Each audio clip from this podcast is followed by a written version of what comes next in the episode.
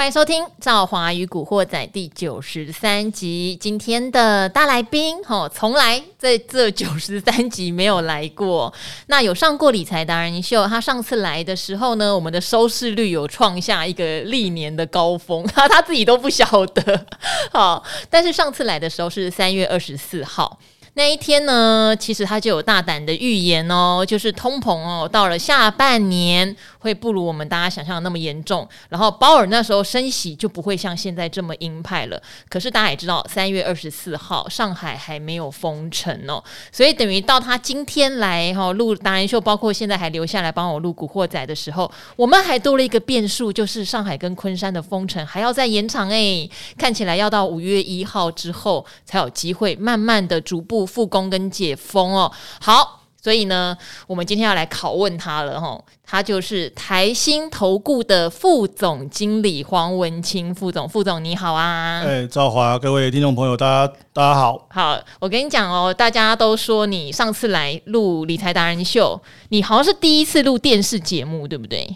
呃，应该算是，就是电节目型，你有接受记者采访，但是节目第一次嘛，对不对？对对对对。可是反应非常快，反应非常好，因为通常来上我节目啊，第一次上我都会先提醒说啊，我们节目其实很轻松，可是第一次的人都会很紧张，然后常常我在丢球的时候，他就会呈现一种一直讲自己的话，可是我跟你们讲哦。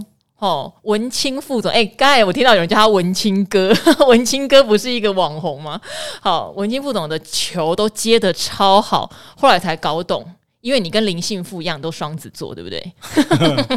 对，双子座的相对，呃，有人说反应比较好了，他其实有时候是这样，就是说习习惯久了哈，嗯，他其实都会变成是呃很很直接的一个动作，嗯，啊，对，因为毕竟谈的是自己。做了很久的一个行业，所以东西大概还有另外一块，就是赵华这边主持的功力也是特别的强。你看，你看，你看，我在程度上我自己的原本比较紧张的心态，哎，获得很大程度的一个舒缓。那因为这样子，那很快的程度就有有办法把把这个问题给接得很稳。真的，这个其实就是问题会不会问跟会问的一个症结点在哪里？哎，他在捧我，哎，可他都没有因为我的美貌而紧张。你们看。好，哎、欸，文清副总在台新投顾，对不对？是，快二十年呢、欸，快二十年都没有离开，怎么会这么有定性啊？呃，应该是说，我觉得在哪边其实做都都某些程度上其实都都很像，就看你自己要你要的的是是什么。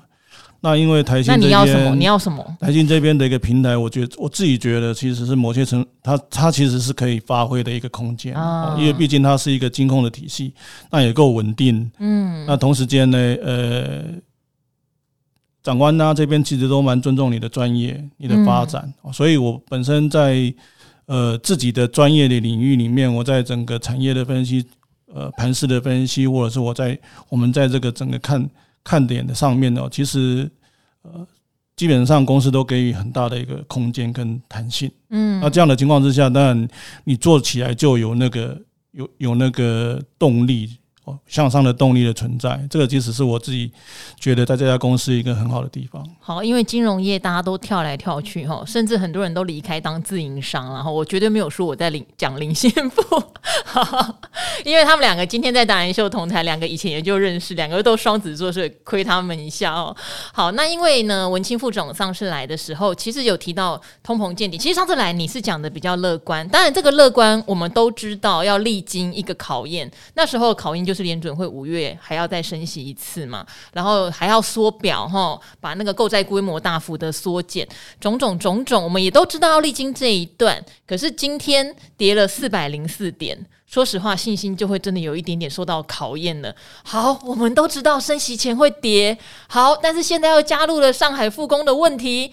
好，到底会不会跌到一万五千点？现在很多人已经在紧张了。加上下半年，我们常常提醒各位听众哦，很多产业去年基期太高了，今年的终端需求真的没那么好。所以，副总，我们要怎么看待？吼，就是在这个恐慌之中，我们都知道恐慌要来，可是我们现在恐慌之中，到底跌到哪里？你会觉得比较怎么讲？算是一个平衡点吧。然后，当然还是不免俗的，到底哪些产业未来的前景还是很看好？对，我我想刚才赵华特别提到一点，就是去年的基期真的很高，这个基期不单单只是基本面的基期啊，尤尤其是股价的基期。各位、嗯、各位，如果看去年的这些中小型的电子股，它的涨幅其实都是用倍数去、啊、去算的哈。嗯，怎么我都没有赚到倍数啊？单单你去 看投信基金的操盘的绩效，你看前前第一名的、前十名的，其实都超过五成以上。对，这也告诉你说，真的涨多了，涨多了，当然就有可能面临获利回吐啊，或者说激起。取款之后的一个下跌坡，但刚好又面临到几个比较大的变数。刚才赵华提到说，诶，比如说我们看上一次我们来，其实大家集中的焦点是在乌俄战争这一块。对，那乌俄战争其实最大的 shock，我之前都提提过，其实已经过了。嗯，包括像油价，我们也认为说三月份这些其实是相对高点，除非说整个。呃，俄罗斯这边石油禁运，有包括像是德国啦、欧洲这些德国、意大利开始真真正来实施禁运，才有可能让这个油再再往上飙。因为当初那时候市场的想法是认为有可能会冲到一百五，其实当然我们不觉得说会会到那个程度。这是我们基本上认为说通膨的压力，即便它还是很高很大，还会再高档一一段时间，但是恶化的程度应该不会有。最坏的可能就是在第二季，或者说我们讲从三月。一来到现在是，那当然，另外一块就是说，人们大概基本上他会相信他看到的现状，对。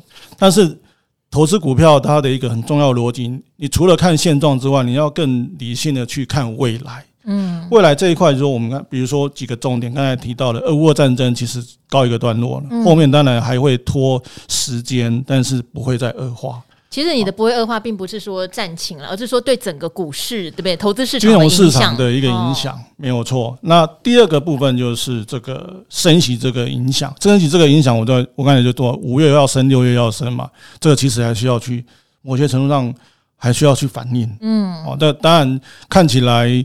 美国费的主席这边是加码的反应了，因为讲的讲的很凶了，就鹰派的一个说法，是也让市场受到很大的一个压力。哦，这其实最终的目的，他是希望能够把压把整个通膨给压抑住。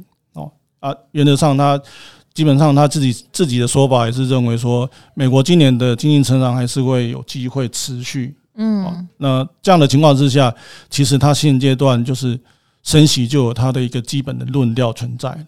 那第三个就是多了一个利空，就是你这 照我刚才讲的这个中国这边的一个停工的状况，看起来又比原先预期的来得更严重。哦，所以四月份的营收普遍看起来都有机会会影响到，嗯，在五到八个 percent，那有有些更多超过一成是有的，因为看产能的影响的程度，那 PGB 可能会是一个所谓的影响区啊，影响区哦，那所以你。往后看，我刚才讲了，你会相信到现状，就是因为这三个问题看起来还蛮严重的。对，其中有两个还没完，还没有完全解决，所以指数在跌是跌这个道理。嗯，但是你如果看未来，对，第一个疫情会不会结束？哦，我我们我们或者说我们讲说，中国疫情即便走到现阶段，它的停工的状况相对也是比较严重，但是从五一之后，也看看到看到一些消息，有可能会。逐步的复工，或者有一些地方是严控区，但是慢慢它会做一些重点的一个复工的一个状况，这其实是有机会的。因为以中国大陆它的一个政策来说的话，其实维稳还是最重要。嗯，哦，一方面整个防疫这边维稳，但但是另外一块，现在看起来经济下滑的速度其实相开始加速了。哦，包括他现在其实采取降准的动作，这个这就告诉我们说，他的经经济状况确实不是很好。如果他再这样子严控做一个停工的这样的一个措施严严呃非常严重的话，那当然其实整个经济下滑的速度就会更快。好，这个其实不是不是今年这个中国中国大陆政府所愿意看到的。对，因为我们也会这样想哦，可是他们的手法就是越来越。就当然有出现那个复工白名单，但是对一般的就是居民来说，好像还那种什么硬隔离都出现了，跑到人家楼下去把那个围墙盖起来，什么就是让你好匪夷所思哦。就是目前看起来生居民的生活，还有包括他们的 GDP 都已经受到那么大的冲击，怎么这个防疫还不赶快放松啊？对，我想可能是因为呃。这你知道吗？有时候是这样，这个领导领导下了命令之后，就是下面其实就把这个命令当做是圣旨来实施哦。但是后面后续其实只要这个状况没有改善的话，其实到最后还是会反馈回来。嗯，也就是说，他可能会采取一些弹性的措施，在某些程度上，人民的生活可能还是会被局限住。是，但是这个生产这一块，嗯，有攸关于他们的经济成长这一块，其实它会适度的放宽。嗯，我说我相信五月之后，呃，虽然不一定会马上就开始完全的复工，对，但是它会选择性慢慢的复工。嗯，而且现在其实大家。去看我们我我们听到了，我们听到的状况，大概就是最重要，其实不是生产的的产能受到影响，而是运输上面受到影响。是物流。那如果从物流的角度做重点的这个呃排除的话，嗯，也许这个整个停工的这个事件就开始趋缓。嗯，好，副总，现在哈到五月十号之前。有三件事情喽，一个就是看五一长假后会不会有一些复工的做法，然后第二个当然就是五月四号、五月五号联准会会正式确定五月升息的码数嘛，对不对？然后再来就是五月十号之前要公布大家的四月营收，就会像你讲的，可能很多 PCB 厂会结出一个让你有点惊吓的数字，但是这些过完之后，我们能不能说有可能短底就打好？没错。应该是说，相当程度都已经利空反映在盘面上了。哦，第一个我刚才讲停工的四月份营收，那接下来如果复工的话，五月快则五月，慢则六月，其实这个整个营收就会有机会恢恢复了。它其实不是很某些程度上，它是所谓停工所带来的影响，疫情所带来的影响，那都是那都是短期的。那第二个的话，升息所带来的影响，现阶段是因为喊的升天价响的，因为就呃市场也有人估说今年。可能要升十一码，这非常的大，但我们不觉得会升那么多了，大概这大概都是七到九码左右啊。那如果以五月、六月现阶段看到的一个共识，就是五月升两码，六月升两码，五月宣告说今年缩表的计划，这个其实就是市场的 consensus。换句话说，到最后真正实施的时候，它就会有机会利空出尽。嗯，所以我的研判就是说，五月五号正式的正式的个呃。升息之后就有机会走一波反弹，嗯，到五二零。那接下来就看六月这一次，六月中六月十四十五，如果说也是跟市场原先预估的一样，只有两码的话，那接下来后面哦，因为我们看到，呃，这边我要还在补充一点，就是说为什么通膨这边其实可能会到顶了哦？那原原则上有可能，这个其实要看一下，比如说我我们举一个例子啊，在上个礼拜。呃，美国财政部长耶伦也出来说说话哈，他看到美股跌到这样，我觉得好像要缓加一下，对。那当然，他也他的说法当然大致上是。是跟我们雷同的。然后第一个的话，他认为说，跟副总雷同，大家有没有听到？应该是说我们跟他雷同了，这样好了。叶伦来学我们的文青哥，毕竟人家，毕竟人家也是前 Fed 的 主席，是啊是啊，所以他看到一些通膨数据，基本上大概也是这样的一个情况。八 CPI 八点五应该是相对高啊，当然有可能短期是不会不会那么快下来哦，或者我们从几个 CPI Y O Y 成长幅度比较大的这个。这个因素哦，包括像油价，油价现在其实也没有再创新高的，在区间震荡整理啊。呃，第二个的话就是有关于二手车，有二手二手车，其实三月份的 M 已经掉下来了。哎，其实二手车很有趣哦，很多人就讲说开了两三年的车还可以卖到新车价。有一段时间就是这种乱象，但是这种乱象不可能永远，这种乱象有一点像是第一季到第二季这时候的一个乱象。对，这个都是疫情所带来的一些影响。嗯，那。如果真正看疫情的话，回到国内，我们再看到说，诶，其实全球都陆陆续续要跟国际接轨，慢慢走出这个所谓疫情从二零二零年以来这个 COVID-19 所带来的一个影响啊，恢复恢复到正常的生活。那现在只有中国大陆现在其实可能它的防控措施是比较严一些的。我觉得程度上，当然也有可能是因为它疫苗的这个所谓的。有效性，你看你好敢讲，因为我刚刚本来想问你说，他们可能是因为重症的状况比我们多，因为疫苗到底有没有像我们打的这么有效，好像是一个问号。但是我想讲的可能就会有，好像有点政治敏感，有没有？就没问，就副总自己讲。所以我既然讲出来哈，但是因为我看。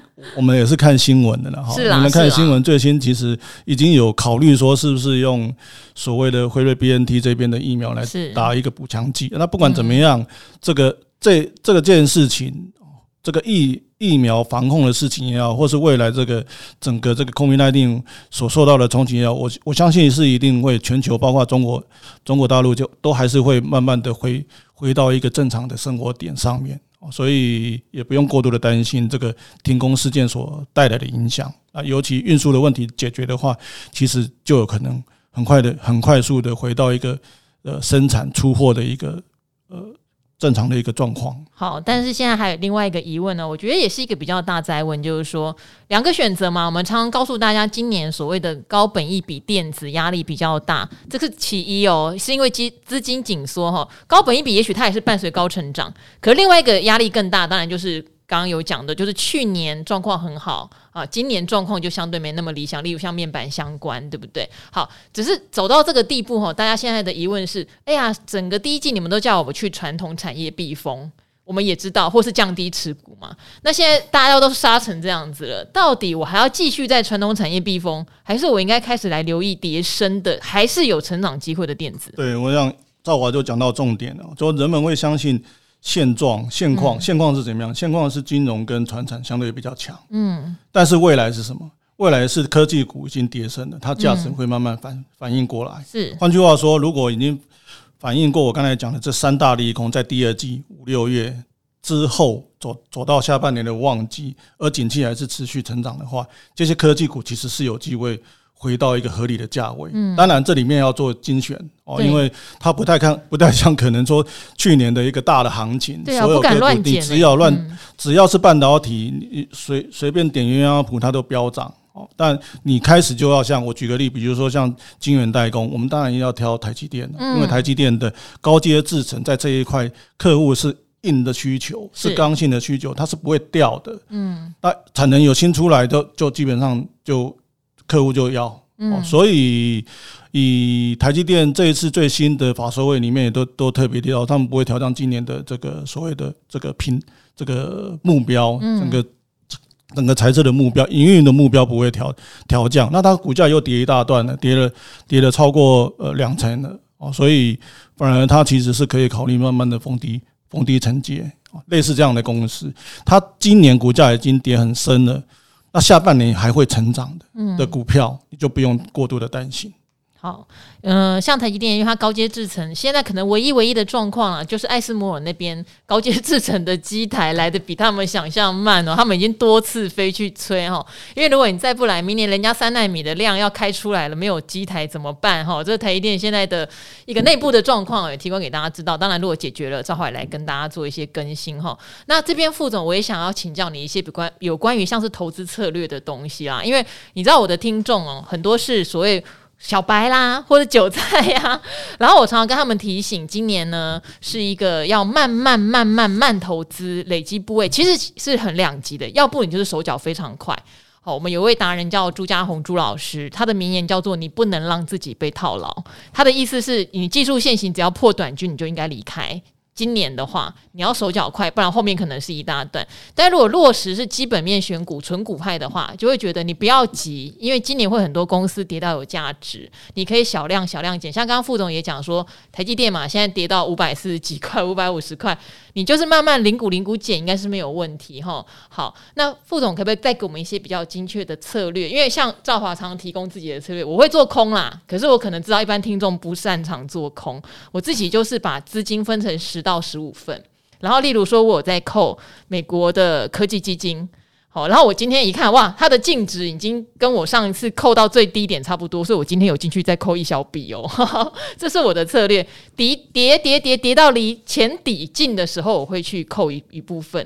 那我买的是基金，它是一篮子股票，所以我没有那么担心。不晓得副总能不能提供一些像这样子的策略给大家？对，呃，这个应该这么说啦，你要你要定策略之前，你首先要知道说要规划这个行情会怎么走，嗯，或者说去规划这个类股会怎么动。我刚才也特别提到过了哈，第一个，目前当然它还反映三这三大利空，这个行情有可能还在这边震荡。但实际上，如果你从短中长期的策略，你可以明明显看得出来，短期当然就是相对金融这边或者是原物料是比较强的，嗯，可是它已经有一段的的涨幅了。是，换句话说，你刚你刚才赵王，你刚才提到那个短进短出的，或者是手脚要快的。就要集中在这一厉害的话，他就手脚快嘛；不厉害，我们都不厉害，我们就慢慢累积单位数的。对对对，对。那如果你的投资 tempo 是比较慢的，或者说你反应速度没那么快，还是说你真的呃，应该是说你要砍自己的手的时候是比较感的，比较会觉得痛的，嗯，那当然你就回到我们讲中长期的策略，就是科技股这边跌得很深了，啊，那你就慢慢布局，是，所以时间，那时间怎么测呢？我刚才讲了，比如说五月五月升息第一个第一个波段会反弹，你就先布一布一段，嗯，布一波，你看你要用三分的，还是要用三 P 的，还是要用四 P 的？其实我觉得都都都是可以的，好，那在第二季这边逢低布局，等待第三季的这个行情上来，所以。这个时间其实是有差别的，就是短进短出，你还是集中在这些短线有题材的哦，比如说像是这个金融股、原物料的族群、钢铁、塑化、上游、化工，甚至这个解封的部分，嗯，哦啊，当然有的会去追那种强势的，像。快筛这一块的，但因为就是手脚快的人啊，有的这个这对没有错，生技股这个其实都是需要手脚快的，因为生技股的这个波动几乎都是一波到底的，很快到点到底都是都是这样的状况。那同时间呢，它的研究进入障碍是比较高的，嗯，哦，它比较不像科技股，像台积电，它的资讯透明度非常高，可是生技股你随便一档，说不定不要说不 不要说投资人，然后不要说各位的听众。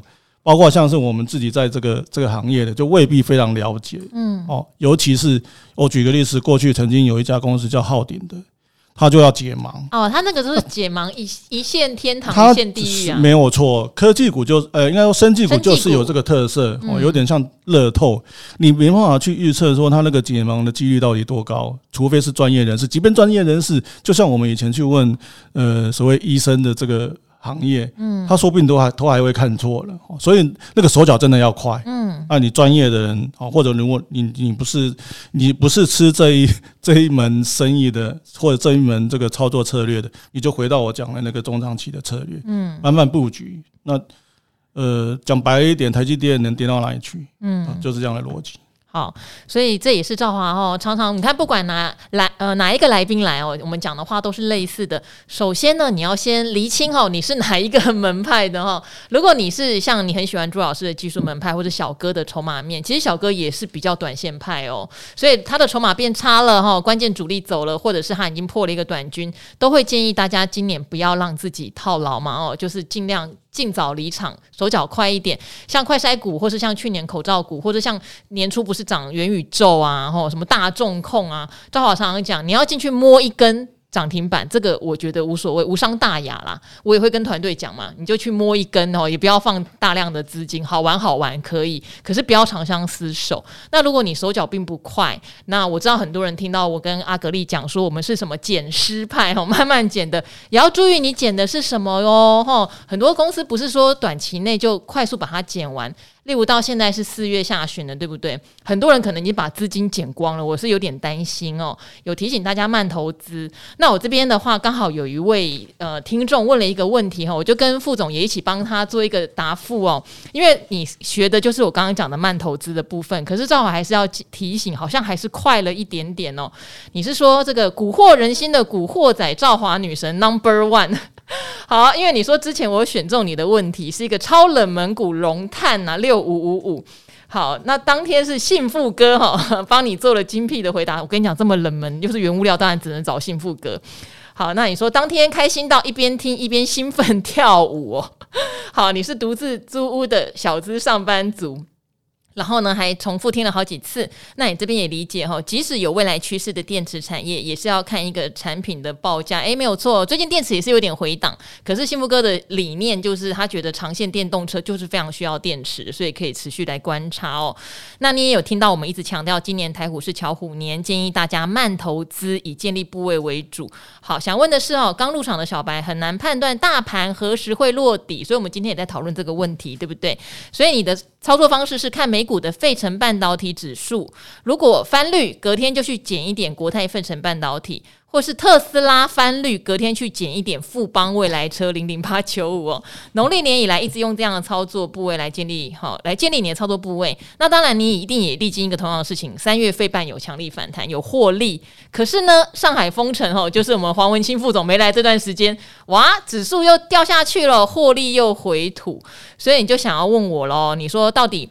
看好这个费半跟电动车长期趋势，但是是不是慢投资就是这样？闭眼先不看账面的损益，慢慢去减，并相信标的的未来发展。这样，当然你也希望我们疫情攀升的情况下呢，我们都保持安全、身体健康。那我这边先回答我的，然后副总等下帮我们回答一下好不好？因为我我我有常常强调，我有在，例如说我会去捡国泰的费城半导体，对不对？可是我的步调比你们慢蛮多的，就是四月以来让我觉得可以进场的次数大概就是不是四月以来哦，从年等于从年初到到四月底的现在，刚刚讲了，我扣那个美国的呃基金哈，我扣了第四次。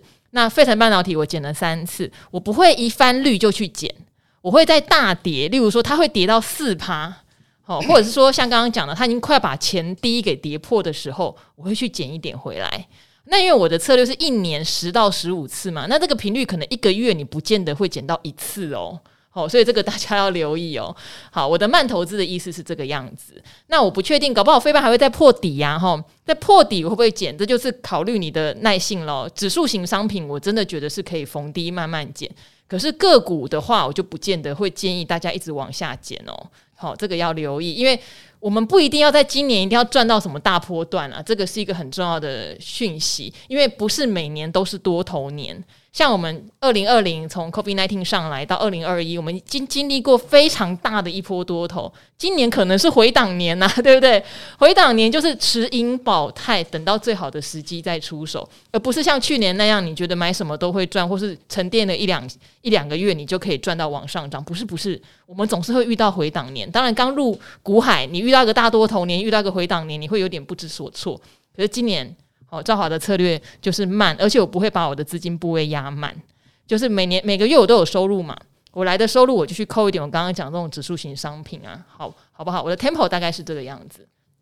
好，我们文青哥有没有什么建议？文青哥自己是不能 不能投资的，他可以。我们都是靠一张嘴的，呃，应该这么说啦，就说刚才有有听众朋友这边。讲到这个落底的讯号，或者是什么样的一个反转的讯号，这个我再提供一下，因为我们今天那个幸福哥这边也在特别提那个融资维持率这这个指标，我确实是非常好用。